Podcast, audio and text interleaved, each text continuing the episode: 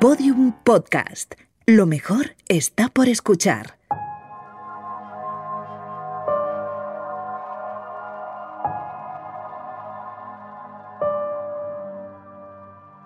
Esta es la historia de una catástrofe, pero no es una catástrofe cualquiera. Se trata de un accidente aéreo, el segundo más importante de la historia de la aviación española. 181 personas murieron, 11 sobrevivieron, pero lo que importa no son los números, sino los nombres, las historias que hay tras esa tragedia. Muchos de ellos eran conocidos y admirados en España y Latinoamérica. Otros eran ciudadanos anónimos, pero su trágico final influyó en mucha más gente de la que en principio era de esperar. En este desastre no solo se truncaron vidas, de una forma u otra, miles de personas en todo el mundo se vieron afectadas.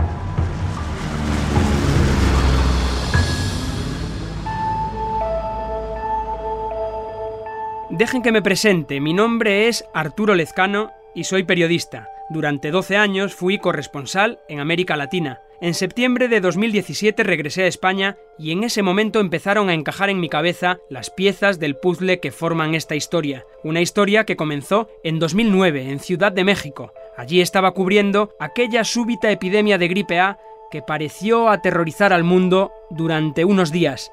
Aquella semana cayó en mis manos un libro. Se titulaba Dos crímenes y me lo engullí de un tirón.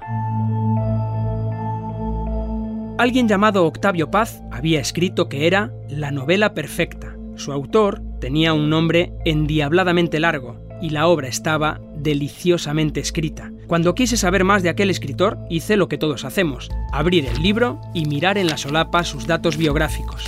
Allí estaba su foto y decía, Jorge Ibargüengoitia nació en Guanajuato, México, el 22 de enero de 1928 y murió en Mejorada del Campo, Madrid, España, el 27 de noviembre de 1983. Al leer aquello, un flash de regresión a mi niñez me transportó instantáneamente al recuerdo de algo que guardaba en mi memoria infantil, esa que nunca falla. Un acontecimiento de esos que te marcan. En mi caso tengo varios. Un archivo en mi cerebro de niño de los años 80. El 23F. ¡Al suelo! ¡Al suelo todo el mundo! La niña Omaira en la erupción del Nevado del Ruiz, en Colombia. Mamá, si me escuchas, reza para que yo pueda caminar y esta gente me ayude. O la explosión del Challenger.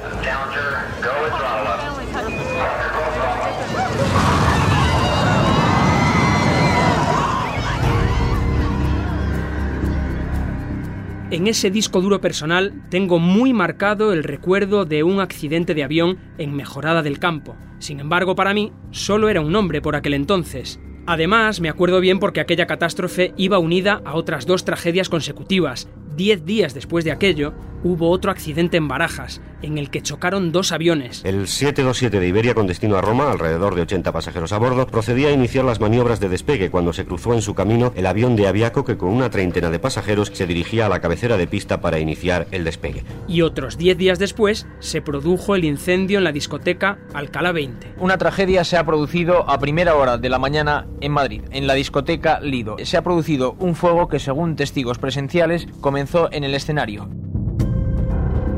No me puedo imaginar cómo se vivirían en aquella época tres hechos traumáticos tan cerca en el tiempo y todos en Madrid.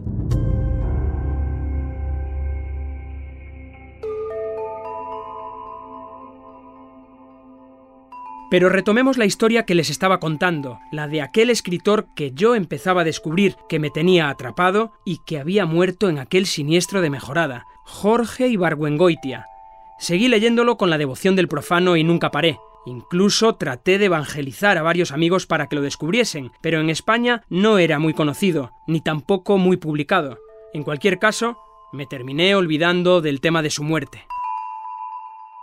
Pasaron los años, cambié Buenos Aires y Río de Janeiro, que habían sido mis casas durante tanto tiempo, por Madrid, pero afortunadamente no perdí ni un gramo de amor por América Latina. Al contrario, Hace unos meses buscaba información sobre una crítica de arte y escritora de mucho impacto en el mundo cultural latinoamericano del siglo XX. Ella era argentina de nacimiento y colombiana de nacionalidad. Se llamaba Marta Traba. Cuando vi fugazmente en la pantalla del ordenador sus datos de vida, casi me da un vuelco al corazón. Allí decía que había nacido en Buenos Aires en 1930 y que había muerto en Mejorada del Campo el 27 de noviembre de 1983. No puede ser, pensé. Así que en pleno frenesí me puse a bucear en su vida. Sabía ya que había estado casada con Ángel Rama, otra figura cultural de primer orden, el crítico literario de la mítica revista Marcha. Él era uruguayo y, como Marta Traba, hijo de emigrantes gallegos. Cuando me di cuenta, mi cerebro me había ordenado ir a comprobar lo que yo no quería encontrar. Pero sí, ahí estaba, Ángel Rama, nacido en Montevideo en 1926 y muerto en Mejorada del Campo el 27 de noviembre de 1983. Se me subió el estómago al cuello. ¿Cómo era posible semejante casualidad? Había que investigarlo, así que me puse manos a la obra y acudí en primer lugar al archivo de la radio que con seguridad había emitido todo en directo. Me fui a la fonoteca de la cadena Ser. Hola Ana. ¿Qué tal Arturo? Muy bien. Mira, estoy haciendo un podcast sobre un accidente de aviación. Quería saber si hay algún sonido guardado del 27 de noviembre de 1983 a partir de las 2 de la mañana. Pues vamos a tener que mirarlo porque de aquellos años 80 no hay guardado mucho, pero vente conmigo y echamos un vistazo.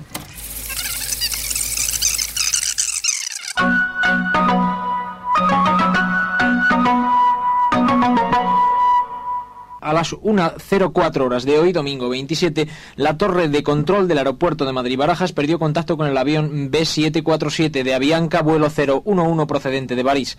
Automáticamente se dio la alerta poniéndose en marcha el plan de emergencia que moviliza los servicios del aeropuerto y del SAR, Servicio Aéreo de Rescate. Pocos minutos después, la Guardia Civil comunicaba al Centro de Control de Tráfico de Paracuellos la localización del accidente en el término municipal de Mejorada del Campo. Así sonaba la primera crónica sobre el suceso en el informativo presentado por José Joaquín Iriarte.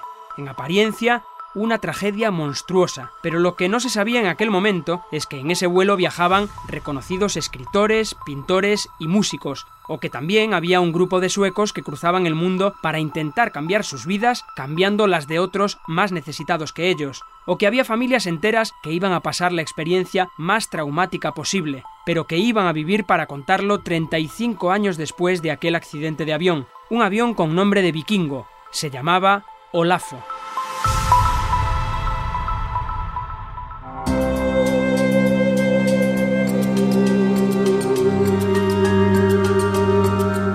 Olafo, la historia tras la catástrofe del vuelo 011 de Avianca.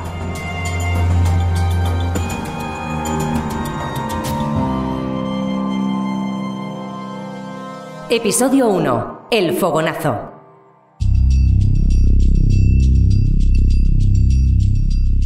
Siete kilómetros a la cabecera de pista de Barajas en línea recta. 45 segundos para tomar tierra. Eso fue lo que le faltó al vuelo 011 de Avianca para llegar a destino. Viajaba de París a Bogotá vía Madrid, pero no llegó a poder hacer la escala. Según la investigación oficial, un error de navegación en la maniobra de aproximación provocó un siniestro tremendo. 181 víctimas, 11 supervivientes. Pero para reunir esos datos oficiales hubo que esperar muchas horas, demasiadas.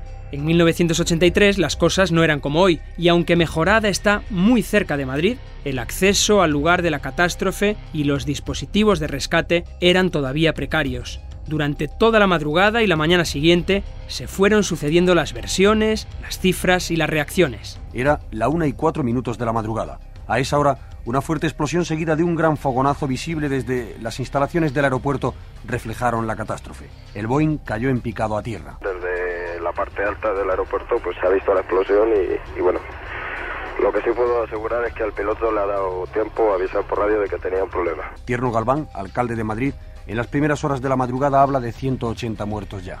Me dicen que 180, en torno a 180. Como ustedes ven, porque desde aquí se ve la Carlinga, era un avión grande.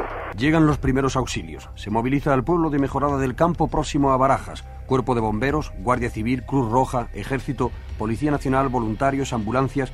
Nicolás Ginés, uno de los conductores de las siete ambulancias de la Seguridad Social que transportaron a primera hora los restos de más de 80 víctimas, manifestaba. Eso era, allí no se podía estar, orilla a todo. El humo no lo dejaba ver, nada. Y lo primero que hicimos fue pues ayudar a la gente, a la gente que ya no tenía vida, pero en fin. El equipo conducido por Antonio Jiménez en la SER actualizaba minuto a minuto todo lo que pasaba, con unidades en el terreno. No había teléfonos móviles, ni televisión en directo, ni mucho menos internet ni redes sociales. El relato era sentido, mientras se intentaban reunir datos básicos como las identidades de los fallecidos o el estado de los heridos. Las comunicaciones con los países implicados remitían al dolor y la tragedia, especialmente Colombia.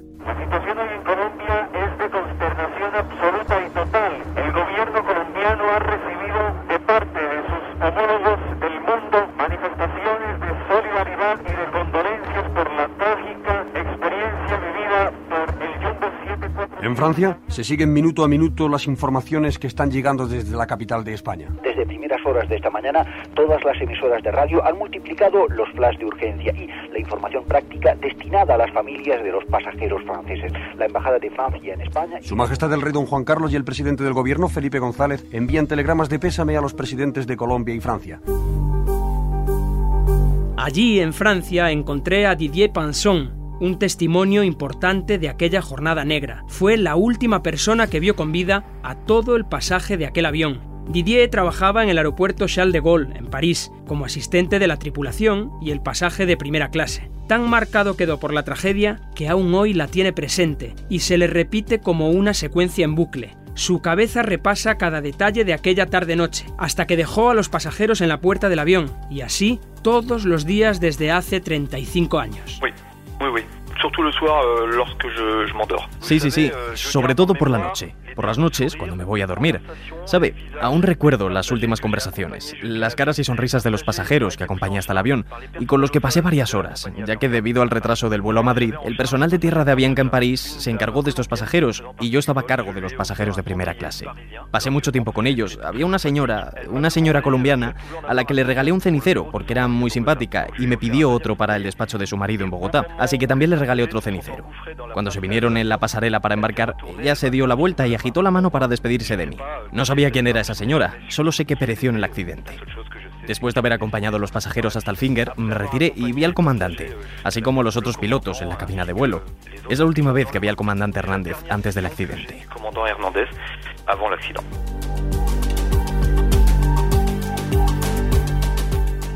Didier demuestra ser una enciclopedia viviente sobre aviación y especialmente sobre los Jumbo 747, la joya de la corona de la aviación de la época.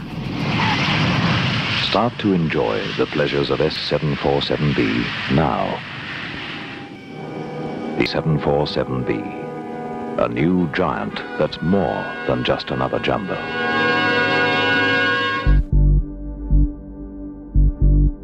Su pasión por ellos le llevó a entablar relación con Tulio Hernández, capitán de la nave, con el que hablaba de los Jumbo que volaban en Avianca.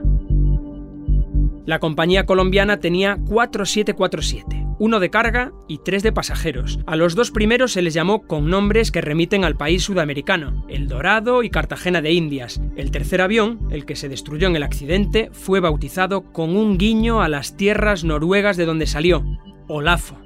Olafo, c'était un Boeing 747 euh, Olafo era un Boeing 747 Combi, cuyo propietario era la compañía escandinava SAS.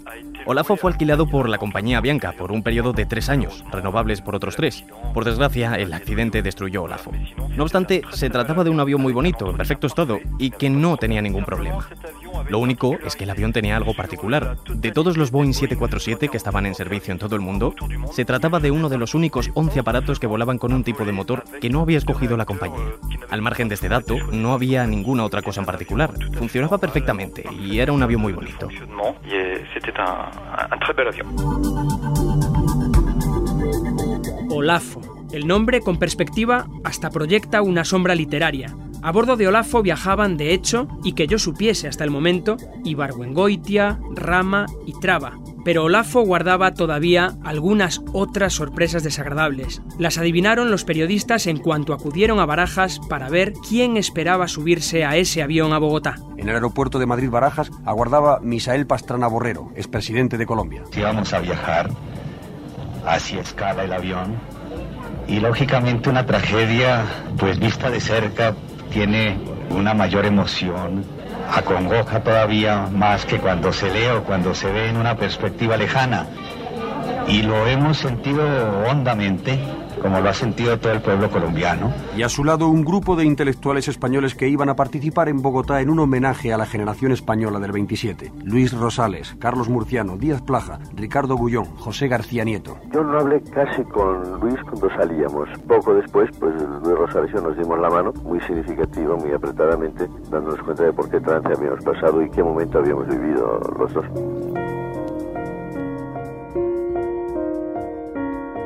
Yo empezaba a atar cabos. En la puerta de embarque se mezclaban la confusión con el alivio y el duelo por aquellos otros escritores, colegas, latinoamericanos, muertos. Eran aquellos tres que ya sabíamos, pero también otro novelista célebre en la literatura del continente, el peruano Manuel Escorza. Además, también estaba en el avión Rosa Sabater, histórica pianista catalana con el mismo destino. Los cinco viajaban desde París hacia el primer encuentro hispanoamericano de cultura, un evento gigante organizado por el presidente colombiano Belisario Betancourt, en Bogotá.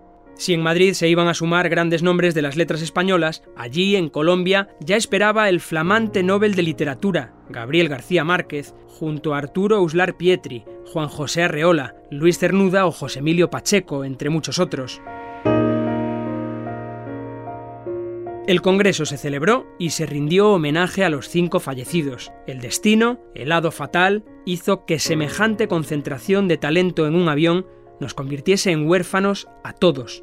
Pone la letra al hueco que dejaron el escritor mexicano Jorge F. Hernández. Hubo una grieta muy dolorosa porque el nivel de crítica y ensayo que ejercían los difuntos, la calidad literaria de la prosa, la inventiva y la gracia se volvió inalcanzable, se volvió un anhelo de algo que ya habíamos perdido. Nos quedaron a deber ensayos, crónicas, reseñas, comentarios, novelas, cuentos. En el caso de Jorge cubría casi todos los géneros él. En el caso de Marta Traba o de Escorza o de o de Ángel Rama, pues a lo mejor no cubrían todos los géneros, pero lo que habían publicado prometía que todavía nos faltaba la mejor faena de cada uno de ellos.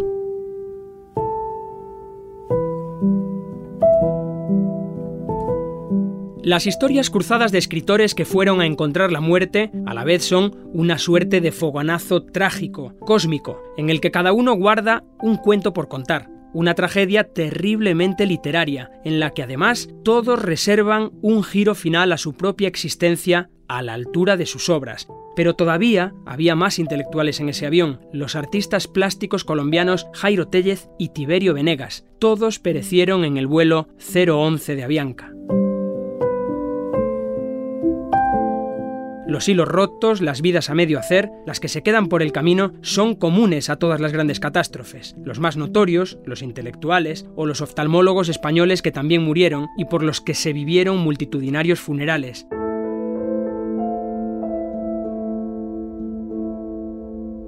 Pero ese jumbo también transportaba a un grupo excepcionalmente grande de ciudadanos suecos, 23, de ellos cinco parejas que viajaban a Colombia a recoger a los niños que acababan de adoptar. Nunca esos niños pudieron conocer a sus padres adoptivos. Algunos se quedaron para siempre en Colombia, otros volaron con otras parejas a Suecia, iniciando una vida que sustituyó a la que se había evaporado en un segundo.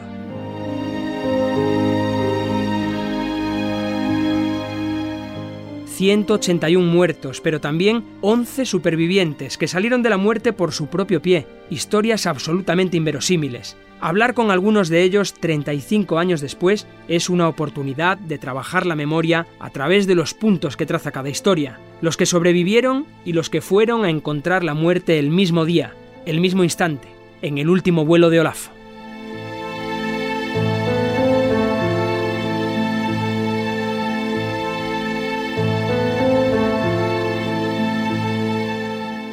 Olafo es una serie documental de Podium Podcast, escrita, narrada y dirigida por Arturo Lezcano. Adaptación y diseño sonoro, Alfonso Latorre. Producción, Jesús Blanquiño y Jimena Marcos. Producción ejecutiva, María Jesús Espinosa de los Monteros.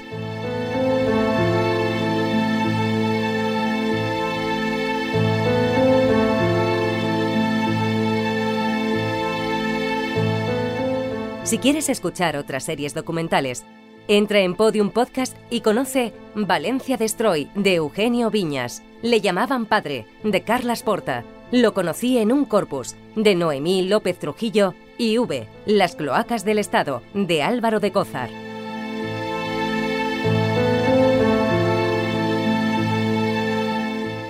Todos los episodios y contenidos adicionales en podiumpodcast.com y en nuestra aplicación disponible para dispositivos iOS y Android. Síguenos en Twitter, arroba podiumpodcast y en facebook.com barra podiumpodcast.